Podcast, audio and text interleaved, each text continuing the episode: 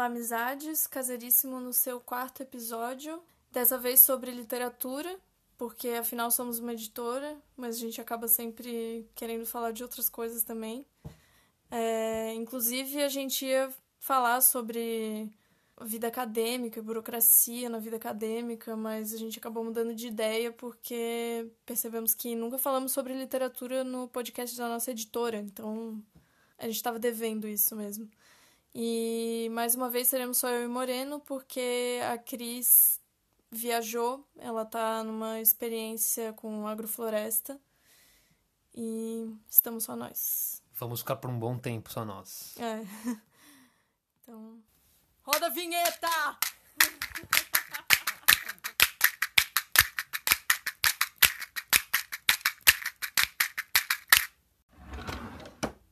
Frugal, do latim frugalis, moderado.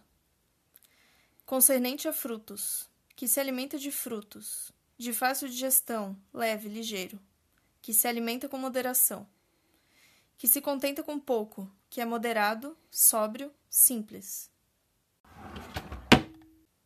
Uma palavra muito bonita, é, que me instigou a curiosidade há pouco tempo. Eu não lembrava, não tinha certeza do significado dela, fui buscar e eu achei ela maravilhosa e acho que semanas depois disso, semanas a fio, eu fiquei muito obcecado com o termo e, e como ele, o, o, significado dele poderia se, se reproduzir nas nossas vidas, né? E aí veio essa ideia é, de uma escrita, de uma criação frugal, de uma literatura frugal. E é disso que a gente vai tratar hoje. A literatura frugal que é uma literatura voltada ao simples, ao moderado, ao essencial, o que é leve, ágil e que é concernente a frutos no sentido de que ela é muito frutífera, ela pode brotar de qualquer lugar. É, a ideia da literatura frugal é uma alcunha completamente despretensiosa, criada por a gente, não, não se pretende a gente não pretende criar nenhum manifesto, obviamente, o manifesto da literatura frugal. Até porque isso seria bem contraditório, né? Completamente. então, é só basicamente lançar ideias, lançar esses frutinhos mínimos, minúsculos e singelos sobre a ideia de uma nova é, forma de se fazer literatura, vamos dizer assim, ou talvez não tão. Na verdade, não é nova, talvez não tenha nada de novidade, mas é só um jeito novo de dizer aquilo que já existe e fica às vezes muito oculto, muito talvez disperso, né? Disperso ou deixado para trás, desvalorizado, né, para outras formas de literatura. É, eu acho que parte daí o, a ideia dessa literatura frugal, que é uma literatura básica, crua, simples, despretensiosa, talvez ela esteja dispersa, como você disse, porque ela não é considerada como literatura tal, né? É, a gente pode entender a literatura frugal sinteticamente como uma anotação, um rabisco, um que se faz num diário, num, num caderno, na rua, para si mesmo, completamente subjetivo. É, se você escreve uma agenda, um caderno, um diário de adolescente, por exemplo, talvez isso possa ser literatura, pode, pode ter muitos elementos ricos, imaginativos, que abarque uma perspectiva estética, artística muito interessante. E que às vezes não é, parece ser só para você, muito pessoal, mas não é. Poderia tocar muitas outras pessoas. O cânone da literatura comum, por mais diverso, amplo, democrático que seja, nas pautas, nos temas, nas inclusões diversas, ele, a gente sente que ele ainda está muito bem delimitado, muito bem categorizado pelos gêneros, né? Então há todo um, um rigor, uma estrutura estrutura montada em cima daquilo que a gente entende como literatura. Se você, por exemplo, é um mero escritor de frases e se considera como tal, sabe que exerce esse ofício, você dificilmente vai conseguir participar de um concurso literário. Porque todos os concursos literários, a esmagadora maioria no Brasil e no mundo, é, são delimitados por gêneros, né? É um concurso literário de romance, é um concurso literário de poesia, concurso literário de contos, mini contos no máximo, crônicas de vez em quando. Quando é muito inclusivo, no máximo chega a crônicas.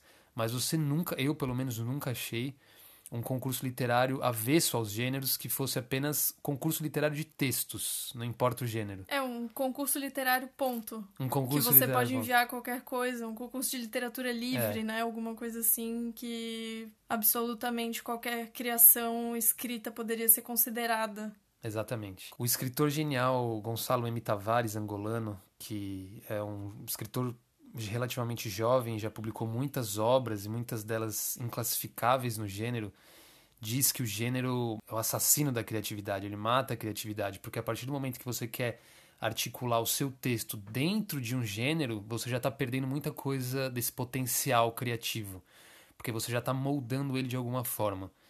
E é interessante a gente fazer, sei lá, uma genealogia do que seria essa literatura convencional, que basicamente ela está sustentada na, na criação ocidental, né? O próprio romance é uma criação ocidental da modernidade, surge com com Don Quixote, com Miguel de Cervantes, e depois se torna esse grande gênero que, entre trancos e barrancos, entre quedas e picos, se mantém muito fortemente. É, enfim, até pouco tempo ainda era muito comum a expressão entre o meio literário, os intelectuais, de que o romance acabou, mas clara e definitivamente ele existe muito fortemente.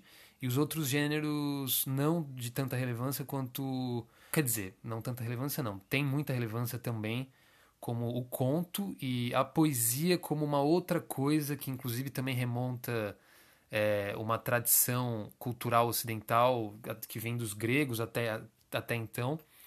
E é isso, a gente entender a literatura como tal, livre, democrática, de uma expressão múltipla, diversa, plural, porém é, ainda sustentada em pilares de uma tradição que dificilmente consegue ser flexível, ela não consegue se articular muito para além disso. Então, ainda é uma literatura muito é, eurocêntrica, é, ocidentalizante, é, embebida na, nos adventos da modernidade, nos adventos estéticos da modernidade, o romantismo, o próprio movimento romântico embrenha, está muito embrenhado assim do que a gente entende como literatura. E se você abrange para outras culturas, é, elas adotaram esse esses gêneros, essas estruturas como tal, e a forma como tal e o conteúdo tentou ser diferente, né? Então, o que, que a gente pode entender como literatura brasileira? Você pode trazer uma narrativa de perspectiva indígena, quilombola, preta, trazendo temáticas e peculiaridades totalmente brasileiras, latino-americanas, que pouco tem a ver com a realidade europeia, mas ainda dentro do formato, né? Um romance que vai falar, às vezes, da, da narrativa indígena, mas no formato do romance. Ou seja, dificilmente é, é possível transcender esses gêneros, né? E aí a gente também pode pensar que são gêneros, é, pensando nessa genealogia, digamos assim, né? Essa origem estética na modernidade, de pensar que é uma literatura talvez muito calcada na racionalidade, né? De, uma, de abstrações filosóficas muito uhum. profundas e de talvez dá mais valor pra, ao cognitivo, ao cognitivo, ao abstrato do que talvez uma literatura do corpo, dos sentidos, uma literatura mais imagética. Exato. Que é isso que a gente pensa dessa dita literatura frugal. Exatamente. Vamos fazer um paralelo aqui entre Basho, poeta do século XVII japonês que é, fundou o haikai como a gente entende. O haikai é aquele poema poemeto japonês que é muito popularizado, foi muito popularizado no Brasil de três versos, o Basho, japonês do século XVII, está em brutal oposição, por exemplo, ao Dostoiévski, romancista memorável, romancista russo memorável, é, autor de Crime e Castigo. O, a gente pode entender o Dostoiévski, na toda a sua genialidade, como um neurótico do, do, da linguagem, vamos dizer assim. Ele é um verborrágico por essência, né? Há poucos livros do Dostoiévski com com conteúdo enxuto, vamos dizer assim. As principais obras dele, Crime e Castigo, O Irmão Karamazov, O Adolescente, Os Demônios, são obras de 500 páginas e 500 páginas, assim, se você pega as edições da editora 34, tem 50 linhas cada página, então você... É uma verborragia insana, insana. Passou quantos meses lendo Crime e Castigo? Eu passei 4, 5, 6... 4, 5 ou 6 meses, não me lembro bem agora, lendo Crime e Castigo, porque eu tenho uma leitura lenta. E, sinceramente, às vezes me encheu o saco ler Crime e Castigo porque é, falta muito no Dostoiévski um sentido estilístico, assim, um, um apuro estilístico que, inclusive, o Nabokov, do Lolita, criticava muito ele por isso. E, de fato, falta. Porque talvez ele seja um desses expoentes dessa literatura verborrágica do Ocidente. É a, é a literatura que precisa dizer muito, se pretende dizer muito. enquanto que se a gente for para o Oriente, por exemplo, na literatura japonesa tradicional, é, do haikai, do haibun, é, da renga, há esse princípio do essencialismo, da, da síntese, né? da síntese muito da imagem. Muito da imagem e do eco, né? Do, uhum. do dizer pouco para deixar depois um silêncio pairando e esse silêncio interiorizado, né? É um silêncio reflexivo, né, sobre aquilo que você acabou de ler, porque você não tá tomado pelas palavras do autor. Você recebe um uma bambuzada, é. né? Um, um... como uma um, um, pequeno choque, um golpe de um golpe. bambu nas costas do é. monge zen. e aí você fica com aquele eco dentro de você, que é um eco mais vazio, né, do que é um é eco vazio. de você ficar fritando nas palavras é. do Dostoiévski, por exemplo. Exatamente. Dormir noites intranquilas pensando na, nos assassinatos. O Basho nunca teria uh, as fissuras e os as dúvidas dilacerantes que Dostoiévski teve, porque o Dostoiévski estava preocupado em saber se Deus existia ou não, e baixou, muito pelo contrário, pouco importava isso para ele, ele estava preocupado em como é que era o fenômeno da, da folha brotando, é, enfim, do, do orvalho carpas, no né? amanhecer, né? das coisas minúsculas, né? Então, ele já, acho que talvez já tinha superado essas dúvidas e tinha se embrenhado no mundo sensível muito mais, né? Nesse, nessa sensibilidade do mundo é, que é muito estético, né?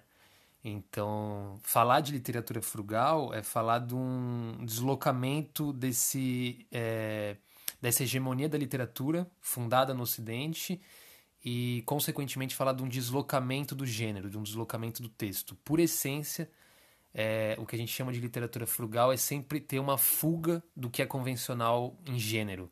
Então, se há o romance, a literatura frugal quer fazer o oposto do que é o romance. Se há um conto, a literatura frugal não quer fazer igual uh, como é o conto.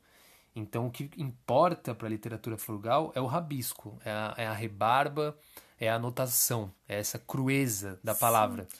E o que você fala de oposição não necessariamente é que a literatura frugal é como se fosse uma, uma briga contra o romance, ou uma briga não, contra é. o conto, né? Uhum. Quando você diz que se existe o romance e literatura frugal, que é o rabisco, é só porque ela é assim. Uhum. Não, não é que é uma vamos resistir contra o romance. Né? Não, precisa não é fazer uma... esforço contra precisa isso. Precisa fazer esforço. Exatamente. Porque não se pretende ser mais do que o romance, né? Não é essa a ideia. Não, ela está muito bem é, conformada consigo mesmo em ser secundária, em ser marginal, em estar é, volatilizada aí na importância ser dela. Completamente desimportante. É, a, a desimportância é o, o brilho dela, inclusive, uhum. né? Então, se há gêneros que dá para dizer que se enquadram nessa literatura frugal, a gente pode citar exatamente esses menores. A crônica é uma coisa muito bonita. A crônica sempre me brilhou muito os olhos. Eu achei encantador num texto curto de elaborando o que é a vida cotidiana do mais banal, do mais trivial, né? O que acontece dentro do supermercado, na feira, com a senhora do, do bairro tradicional, com o pastel que o outro está comendo e com um passarinho, as coisas mais triviais, nada grandiloquente, sempre para mim foi muito encantador. Então, o Brasil, a literatura brasileira é um reduto maravilhoso de grandes cronistas, de, enfim, Raquel de Queiroz, Clarice Lispector, a, o Carlos Drummond de Andrade, Nelson Rodrigues, é, Rubem Braga, enfim. Embora a Clarice falasse que ela não era cronista, né? Embora ela falasse que não era cronista, mas é isso, ela escrevia textos sem gênero, né? Sim. A Descoberta do Mundo é um, uma coletânea de um livro da, da Clarice que são fragmentos, né? Que ela também estava pouquíssimo preocupada em, em, escrever algo que se enquadrasse em gênero, né?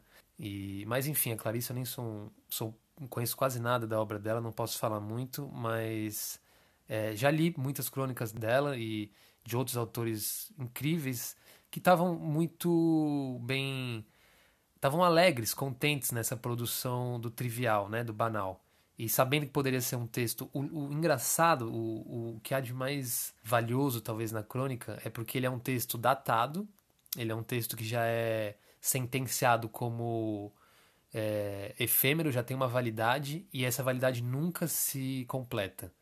É, você pega um, um, uma crônica do Rubem Braga, do Nelson Rodrigues, e do Nelson Rodrigues eram crônicas muitas é, quase sempre políticas, falando das questões da década de 60 e tudo mais, ou do Carlos Drummond de Andrade, e você lê hoje, é impossível dizer que é datado. Muitas coisas são atuais, você faz esse paralelo com a leitura do, do mundo de hoje, que, que é maravilhoso, é fantástico. Então, a crônica, exatamente por essa despretensão, por seu gênero ao resto do chão, como disse o, o Antônio Cândido, crítico literário, num texto muito bonito sobre a crônica, exatamente por ela ter essa despretensão, ela vale muito, ela acaba valendo mais, ela ganha a aposta, né? Porque ninguém acredita nela. E... Mas aí a crônica seria, digamos, o, o gênero menor mais conhecido. Que Exatamente. a gente tem para colocar dentro do que a gente considera literatura frugal. Exatamente. Aí teria o que mais? O mini conto. O mini conto, o microconto, ou aquilo que é um híbrido entre talvez o microconto e um mini conto e uma crônica. Híbridos o... no geral. Híbridos, o aforismo também. O aforismo, o aforismo tem uma capacidade maravilhosa, né? Que a gente estava falando desse eco que o haikai pode proporcionar, que a síntese textual pode proporcionar, porque deixa um espaço de silêncio muito maior do que o texto que fala muito, que, que tem, tem muito conteúdo. E o aforismo também está muito inserido na tradição ocidental, dá para dizer assim. É, embora não seja considerado um gênero literário tal qual esses conhecidos. É isso, eu também nunca vi um concurso literário de aforismo. Seria maravilhoso. O aforismo tem, acho que, três características muito boas, não só para a literatura, mas para o fazer filosófico. É, Nietzsche é um cara incrível no fazer filosófico do aforismo. Emile Cioran, um outro filósofo mais contemporâneo do século XX, que é muito influenciado por Nietzsche, é, é um poeta filósofo, porque escreve em aforismos também. Ah, o aforismo no fazer filosófico ele é maravilhoso para mim porque ele tem uma, uma franqueza, uma sinceridade que ela também está muito avessa a essa pretensão, a esse é, essa ambição de se fazer um criar um sistema filosófico, vou criar conceitos, estruturas, formas em livros que vão querer amarrar a ontologia, a epistemologia, o que, que é a vida, em uma abstração linguística profunda.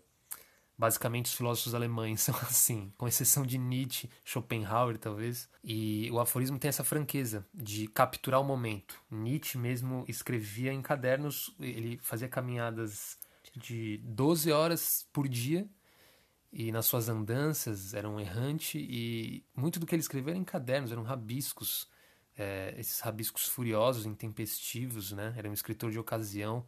E isso eu acho fantástico como fazer filosófico eu acho mais orgânico, mais visceral do que a abstração dos sistemas. Tem esse eco, né? Sempre essa leitura breve que soa, como a Marília falou, uma, um golpe de bambu nas costas, né? Que depois te faz remexer e revirar ela por muito tempo, para além da página. Então, o aforismo é maravilhoso, o haikai, como a gente disse, é, o mini conto, a crônica.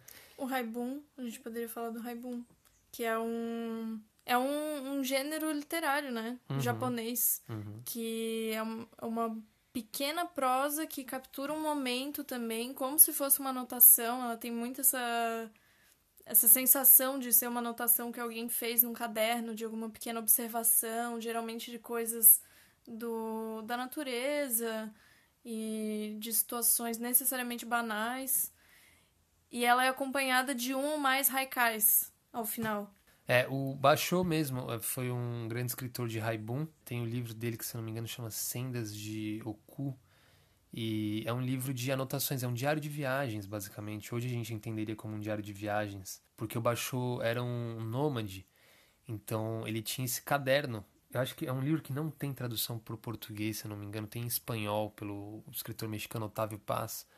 É, é, muito lindo, porque é um diário de viagem super simples, em textos curtos de prosa, intercalados com haikais.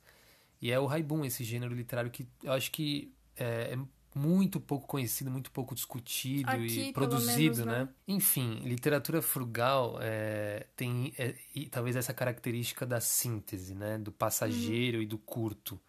E o passageiro também como ideia do movimento, né? essa característica de, de que escrever é caminhar, escrever é andar, escrever se faz em movimento, fazendo coisas. Escrever nem sempre se faz é, se enchendo de informações, estagnado, parado, ocioso, num ambiente, é, numa biblioteca, numa, num escritório, numa sala com muitos livros, mas a literatura escrita se faz no centro da cidade, fazendo compras, faz numa caminhada de orla praia, se faz dentro do ônibus, numa ida ao trabalho, frutificando essas experiências do viver material, né? Que é uma ideia que a gente solidificou mais ainda no nossa, no, nas nossas práticas quando a gente conversou com a Ana Godoy, que é uma é, socióloga e que trabalha com acompanhamento de escrita. E a gente fez uma, um podcast praticamente com ela quando estávamos lançando Na Pele do Mundo Educações Ambientais.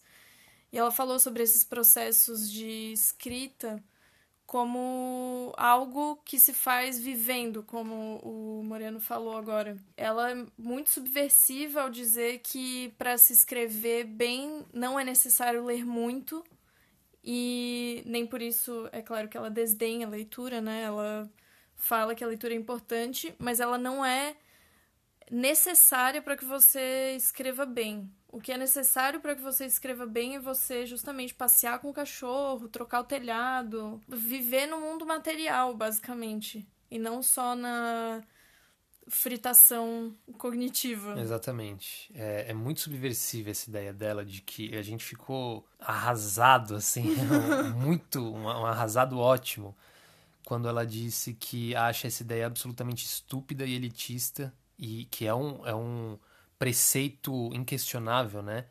Dentro do, da literatura, dos intelectuais para os escritores. Eu cansei de ver é, autores e autoras citarem isso, e eu também reproduzi esse discurso, de que para escrever bem é preciso ler muito. Qualquer livro que você pegar de, sobre escrita, sobre literatura e técnicas literárias vai, vai ter isso como preceito, né? E essa foi a primeira pessoa que eu ouvi falar, Ana Godoy, dizendo que essa ideia é absurda e elitista. Claro, parte de uma certa provocação, faz parte dessa subversão, desse, dessa crítica, mas ela tem muito, a gente encontrou muito fundamento nisso, porque é exatamente para criar esse paradigma de que a possibilidade de você escrever bem, ela está inextricavelmente ligada com a possibilidade de você ler muito. E na verdade, ela, o que ela diz aqui são instâncias diferentes, instâncias do aprender, e do se desenvolver que são diferentes. Ler é uma coisa, escrever é outra. E talvez escrever está, está muito mais associado, escrever bem, escrever um texto que para você faz sentido, tem vida, é rico, é potente, tem muito mais a ver com experiências suas e talvez experiências que estão ligadas ao mundo sensitivo, ao mundo sensível, a você tatear coisas, a você sentir cheiro de coisas, ouvir, ver coisas que não tem palavra nenhuma nessa experiência. Não encontra página é, com escrito, não encontra autor do século XIX, não encontra uma estante cheia de livros, mas encontra a planta, encontra a, ajudando a senhora a atravessar a rua, encontra o parafuso que você não está conseguindo colocar na parede e você já cortou a sua mão cinco vezes, está de saco cheio disso.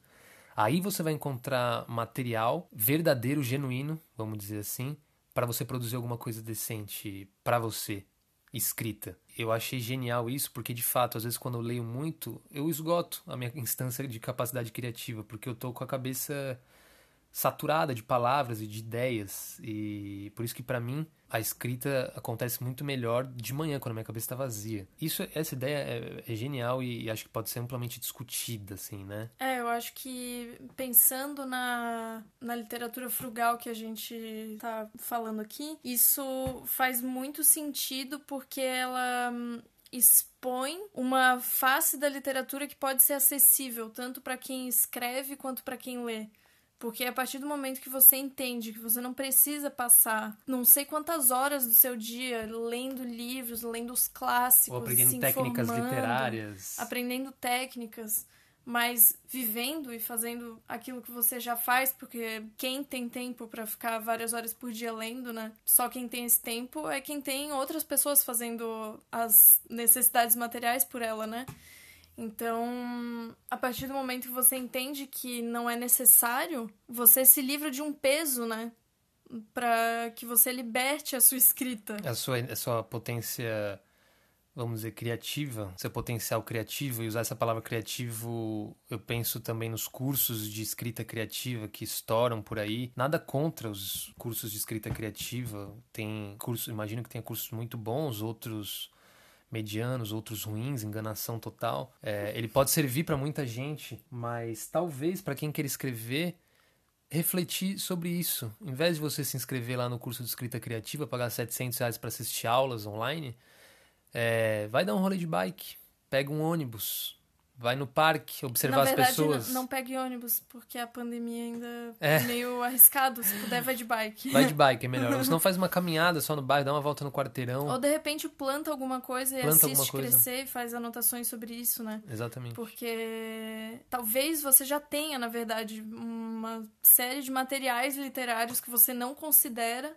porque são pequenas anotações. Ai, ah, não é nada, é só uma divagação aqui que é. eu fiz no meu caderno, é só a anotação de um sonho, uma receita que você pega da sua vizinha escrita à mão, isso é muito raro hoje em dia, valorizem é. a, a boa vizinhança. Mas se a sua vizinha te dá uma, uma receita e aí tem uma anotaçãozinha do lado que, ah, aqui eu gosto, sei lá, misturar primeiro a farinha com açúcar e depois eu bato os ovos. Então, isso tem todo um, um valor afetivo, assim, né? Tem um sabor, tem um aroma que talvez é. os cursos de cursos, é, as técnicas, os preceitos, as regras da literatura e para se escrever não vão te trazer, porque, é porque, a gente vive a gente vive um mundo, vamos dizer assim, uma uma ditadura da especialização. Tudo uhum. tem que ser ultra especializado, técnico. Então, esse tecnicismo é, abrange até as, as áreas que deveriam ter mais essa liberdade criativa. E nada contra a técnica também, acho ela fundamental, mas o problema é quando ela excede a tudo. E aí fica só a carcaça da técnica. Mas esse sabor, esse vazio que é da experiência, que, que não vai encontrar na técnica, fica em segunda mão. Então eu acho que assim o, a técnica vem depois, a técnica é menos importante. A técnica pode ser um, um, um decorebo, um princípio que você é, arregimenta para você mesmo e delimita e sabe mais ou menos o que, que é um diálogo, como se escreve um diálogo, o que, que é um personagem, como constrói um personagem, o que, que é uma descrição, o que, que é uma narração, o que, que são os gêneros. Isso é uma carcaça, vem depois. O mais importante é o que preenche tudo isso. E o que preenche tudo isso está nesse saber caminhando nesse saber se relacionando com o mundo, né? E aí outra coisa que a Ana Godoy falou e que é muito interessante é sobre a escrita analógica, né? Sim. Que é que tem tudo a ver também com a literatura frugal, porque é justamente essa escrita à mão, a escrita do caderno, uhum. do rabisco. Ela diz que não é, não dá borracha, né, para as pessoas do curso, os alunos dela. É, os alunos dela, porque hum, senão você não vê os seus erros. Quando você não gostou de algo que escreveu, você rabisca. E quando você não tem ideia, você aponta o lápis é. para continuar é papel, escrevendo. É lápis e apontador. Quiser mais que isso, chora neném. Não tem mais. não tem mais, é só isso. Errou, risca. Quebrou a ponta do lápis, aponta. Porque ela tá, a, a Ana Godoy tá preocupada, como ela nos disse, com como o escritor, a escritora ali, encara o papel em branco, encara a variação do texto, encara o esforço do, dessas matérias que estão próximas a ela e o que tem que ser escrito. Então ela está preocupada em saber se o, o escritor ou a escritora vai passar a margem do caderno, como é que vai ser a variação dele da palavra e depois como é que vai ser a leitura dele, porque ela também traz essa importância da leitura em voz alta. A leitura em voz alta que é mais difícil, é mais incômoda, é mais, pode ser mais perturbadora por conta da projeção da voz, e mas que ela é muito mais profunda, ela é muito mais densa, vamos dizer assim, do que a leitura em voz baixa, que atropela o texto, que é mais é, suave. Tanto quanto essa suavidade, não é nem uma suavidade, né? É esse achatado, esse plano que o digital proporciona. O digital projeta uma, uma experiência plana, achatada, homogênea. homogênea na escrita, né? Que jamais vai conseguir abarcar essa variação, essa oscilação e essa crueza, essa organicidade da escrita à mão e da leitura em voz alta. Então, é basicamente isso, né? Sintetizando mais uma vez, repetindo mais uma vez, para ficar mais claro, É, talvez essa literatura frugal, isso que a gente chama de literatura frugal, tenha a ver com essas coisas, com um texto despretensioso, um texto cru, é, que trabalha numa ordem é, enxuta, sintética. É um texto que está sempre caminhando, porque ele é criado na rua. Não que exatamente você não possa escrever uma passagem, vamos dizer assim, num computador. Né? Não, é, não tem, não tem essa, essa rigidez, não é isso. Mas que ela dá preferência a esse, esse estado arejado de espírito, sabe? Ela está muito mais na rua, ela é muito mais popular e, e é muito mais leve nesse sentido do que a produção literária é, como a gente entende, né? Vou escrever um romance, aí você faz uma pesquisa profunda, cria os personagens. Isso é maravilhoso, romance é maravilhoso, tudo isso é maravilhoso. Mas a nossa proposta aqui é pensar nessa outra forma de literatura, que ela é muito mais acessível, como a Marília disse, para quem lê, para quem escreve. A pessoa não precisa ter pretensão nenhuma, eu quero ser um autor, eu quero ser uma autora, eu quero publicar um livro. Às vezes ela faz outra coisa da vida, quer ser arquiteta, tá se envolvendo num projeto ambiental, não tem nada a ver, mas às vezes precisa da escrita em algum momento da vida, ou se não porque ela quer um hobby, ela quer um passatempo, ela quer um, um, uma atividade de profundo prazer consigo mesmo, que ela possa se encontrar e se conhecer melhor. E ela possa praticar isso, entender que isso é uma forma de se fazer literatura também, de se fazer arte, né? Tudo isso falando nesse âmbito é, da escrita especificamente, né? Mas o que a gente queria trazer, e encaminhando aqui para o final do podcast, é a ideia de uma arte frugal em, por si mesma, né? Não só na escrita, não só na literatura, mas em tudo que se faz, em tudo que se cria, tudo que se põe à mão. É, seria essa ideia também de dar valor a essas pequenas coisas invisíveis que a gente faz o tempo todo, principalmente quem cuida da própria casa, né? A gente é muito conectado com a nossa casa aqui, porque ela é nosso lugar de criação com a casa 3 e com diversas outras coisas. E eu, especificamente, gosto de ficar mexendo com a matéria. Eu gosto, eu gosto de mexer com as minhas mãos no, nas coisas. Então eu fico inventando é, melhorias para casa e é, mudando as coisas de lugar e fazendo crochê, inventando um tapete reformando um sapato, fazendo uma mesa. Eu gosto de botar a mão nas coisas. E isso, até mesmo lavar louça, fazer comida, essas coisas elas podem ser feitas de maneira frugal, de maneira artística. São artes invisibilizadas, né? Porque elas são muito relegadas às mulheres, são muito de obrigação também, mas para quem tem a oportunidade de fazer isso com mais gosto, né? Não é para todo mundo, porque muitas pessoas realmente têm essa isso como uma obrigação, mas elas são artes também, porque elas exigem tempo de desenvolvimento da sua habilidade de fazer coisas, inclusive lavar a louça, que é algo muito banal. Tem gente que lava a louça mal, e é porque não pratica. Mas quando você pratica, até lavar a louça vira um momento que você tem que fazer bem e tem diversas formas diferentes de tirar craca de formas, tirar manchas de panos de tapetes de lavar roupa. E tudo isso, depois de um tempo, eu comecei a perceber que, que pode ser feito de maneira muito presente, assim. E aí, mais obviamente, fazer um crochê, é claro que é uma arte. Fazer pequenos concertos também são, são pequenas artes que a gente pode fazer na nossa casa, cuidar das plantas e tudo mais. Então, esse conceito de, para além da literatura frugal, essa vida frugal que transforma tudo numa em, em pequenas artes e que tem muito a ver com o wabi-sabi, né? Que é uma filosofia japonesa também, de pensar a um, valorização das imperfeições. Então, quando você conserta uma um, caneca quebrada, por exemplo, você pode deixar as rachaduras dela evidentes e aquele objeto se transforma em algo mais especial ainda porque ele tem uma história, ele já foi quebrado, já foi colado, e agora ele tá aqui, virou outra coisa, agora ele é um vaso, não é mais uma caneca.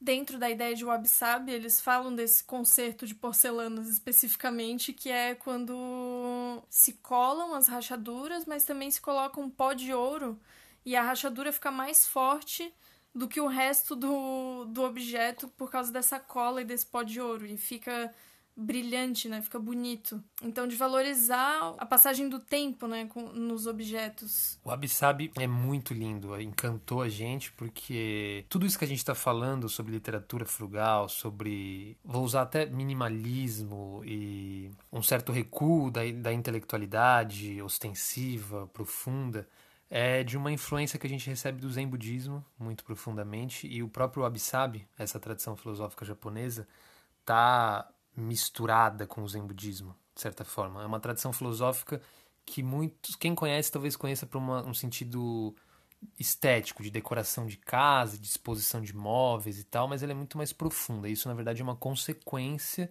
de uma maneira de enxergar a vida que se repercute na relação com as coisas, na relação com o mundo. Então, da mesma maneira que existe o princípio da beleza para o Ocidente, existe esse princípio da beleza do mundo para os japoneses, para o oriental, para os zen budistas. E é, é, muito curioso ver que existe quase que uma oposição completa. A maneira como o Ocidente vê a beleza e como ele cria esteticamente o mundo está calcado principalmente nos princípios de perfeição, de eternidade e juventude, juventude obras e formas monumentais, né? gigantescas, exuberantes, nababescas. Isso, claro, fazendo uma síntese dentro de todas as correntes, to toda a complexidade do Ocidente. Mas quase tudo nela está calcada sobre esses princípios, a não ser que seja muito subversivo. Já para o Absab, especificamente, o que vale nessa representação estética do mundo, essa maneira de enxergar o mundo, é exatamente a valorização da imperfeição, da impermanência e da simplicidade. É, nada é perfeito nesse mundo, então, como a Marília falou, o que quebra é digno de ser quebrado e vale tanto quanto, ou seja, é uma valorização ao velho. Né? Isso daí é quase que uma resistência política num mundo que é, vive nessa neurose, nessa obsessão, nessa fissura pela juventude, pelo que é novo, isso é uma afronta, né? uma resistência política bem subversiva, né? que é, pelo contrário, a valorização do velho. Quanto mais tempo, mais maturado, é, mais bonito fica. Então, logo, o mundo é imperfeito nesse sentido e impermanente. A passagem do tempo que leva embora tudo, inclusive as nossas vidas, e da simplicidade. A beleza está naquilo que é singelo, que é basal, que está à nossa volta. Nada espetacular é necessário para encantar o mundo. Pelo contrário, tudo que está no mundo é espetacular exatamente porque tudo é muito simples. Essa ideia é muito fascinante, muito fascinante. E, como eu disse, ela é muito mais profunda do que uma mera maneira de você decorar a sua casa. Ela é uma, realmente uma visão de mundo. E a gente também se inspirou muito no Abissab para convergir essas ideias do que seria essa literatura frugal, a arte frugal e uma vida frugal em si. Porque para nós não existe essa desconexão. Da mesma maneira que a gente trabalha com a Casa 3 dentro de casa, obviamente, e o trabalho que a gente tem com a Casa 3 está completamente ligado com tudo que a gente faz na vida. Claro, minuciosamente existem as diferenças e tal de nosso tempo de trabalho, nosso tempo de lazer, não é essa mistura do tipo a gente trabalha na hora de dormir, mas no sentido que as nossas criações não fazem parte de uma profissão. Temos a profissão agora de se aventurar na, na vida de editores artesanais. A gente está fazendo isso nem pensando em profissão, não é nada disso, assim.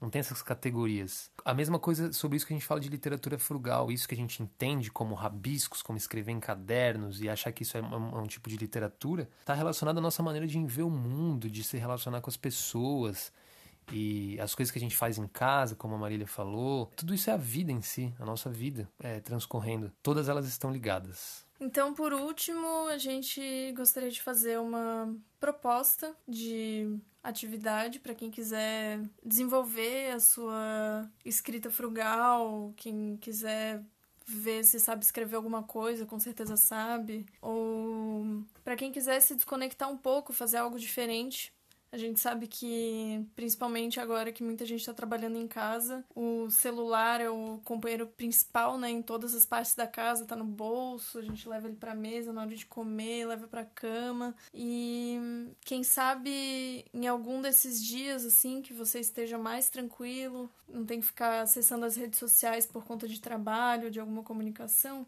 deixa o celular desligado em algum canto e troca ele por um caderninho com uma caneta. E aí quando sei lá, você lembrar do seu celular, você pega o caderninho e faz uma anotação. Ou quando você estiver andando pela sua casa, indo fazer qualquer coisa, que você bateu o olho em algo que é interessante, que é curioso ou que não é nada, você faz uma anotação sobre isso. É, experimente, ensaie, improvise qualquer coisa que seja não esteja nem um pouco preocupado em, ai, nossa, mas eu vou escrever o quê? Vou escrever uma descrição. Estou na cozinha e ah, eu, a goiaba que eu estava comendo caiu em cima do meu chinelo. É isso, é isso, tipo, coisa mais chula possível, mais estúpida possível. O cachorro latiu no portão e eu tomei um susto. Escreve, tenta escrever só isso, às vezes, uma mera descrição. Talvez no meio da frase, ou chegando perto do ponto final dessa mera descrição chula, que não tem nada assim, aparentemente não tem nada, você acaba inventando alguma história sobre isso. Lembra de alguma outra coisa. Acontece alguma coisa. E aí você vai desenvolver, vai talvez desenvolver alguma coisa. E se não desenvolver algo que você considere, nossa, isso é uma história legal, uma coisa interessante, não tem problema. Tenha simplesmente talvez esse olhar só jornalístico, bem preciso as minúcias que está, que está na sua volta. Trocar a fissura das notificações do celular, que fica assolando a nossa atenção o tempo inteiro, por esse exercício lúdico, muito prazeroso. No início pode ser não tanto prazeroso, porque a gente está tão hiperestimulado que a gente pode achar isso uma coisa estúpida, chula, infantil. Mas façam um esforço que vale a pena. Troquem as notificações por esse exercício de estar tá com esse caderninho e o lápis no bolso, a caneta, e qualquer coisa banal que te aconteça, puxa ele e tenta fazer alguma coisa, um verso, qualquer coisa que seja, com as palavras. Talvez seja muito interessante e vá com certeza te exigir uma atenção maior ao seu dia, uma atenção maior às coisas que você está fazendo. Na presença, se você estiver cozinhando, se você estiver varrendo, tomando banho, afundado numa lembrança, qualquer coisa, distraído mas vai ter sempre essa captura do que você está fazendo, essa observação do si mesmo. E é um processo meditativo, no fim das contas, que pode ser bem interessante. E não tenha dúvida, acho que todos os neurocientistas aqui iam apoiar a gente. Vai fazer melhor para a tua saúde mental do que ficar. Uhum. Sendo atravessado por notificações o dia inteiro no celular. Então é isso, pessoal. Muito obrigada. Quem ouviu até aqui, valorizem as suas anotações. Um beijo, gente. Até a próxima, até o quinto episódio. Tchau.